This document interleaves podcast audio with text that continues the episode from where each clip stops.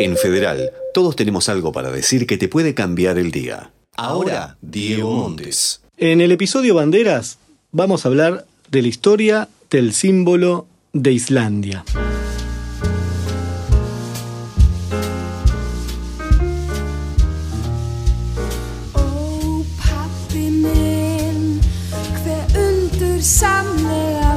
Bueno, arrancamos con algo de blues, pero con la voz de Björk. Es que en el episodio de hoy vamos a hablar de una bandera tricolor, de un país joven, de una isla rodeada por las aguas del Océano Atlántico y ubicado en el extremo sur del Círculo Polar Ártico. Vamos a hablar de la bandera de Islandia, cuyos colores remiten exclusivamente a su naturaleza, mientras que la forma de su insignia podemos relacionarla más con acontecimientos políticos.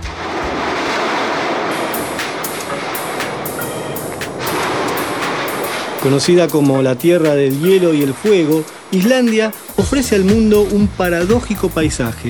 Por un lado, más del 10% de la isla está cubierta por glaciares, mientras que por el otro, embellece nuestras miradas con más de 130 volcanes activos e inactivos, enmarcados, claro, por el agua del Océano Atlántico.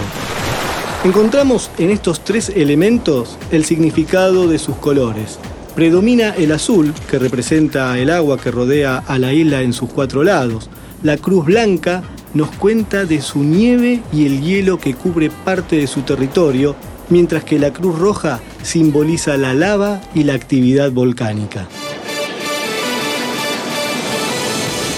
Ahora bien, estos tres colores se diagraman en la tela manteniendo el diseño clásico de los países nórdicos y es por ello que nos vemos obligados a interiorizarnos en el porqué de esta forma.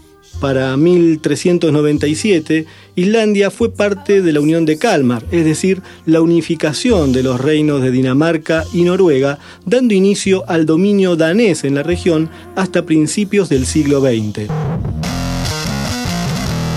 El proceso de independencia islandesa se inició durante el siglo XIX y tras la Primera Guerra Mundial logró convertirse en Estado independiente dentro del Reino de Dinamarca. Finalmente, y luego de la Segunda Guerra Mundial, el 17 de junio de 1944 se proclamó la independencia de la República Islandia y se adoptó como insignia oficial la bandera que, según afirma su ley, lleva los colores azul cielo, rojo fuego y blanco nieve. Mientras que en su forma vemos representada la clásica cruz escandinava, producto de la aceptación del cristianismo y el vínculo que durante siglos tuvo con el reino de Dinamarca.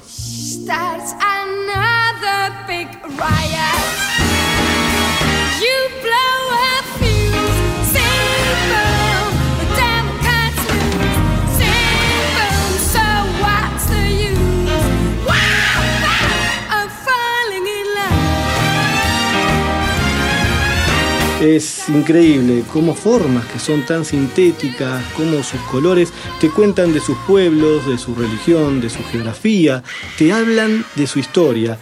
Todo eso comunican las banderas. Te invito a escuchar el próximo episodio donde vamos a seguir conociendo más historias de las banderas del mundo.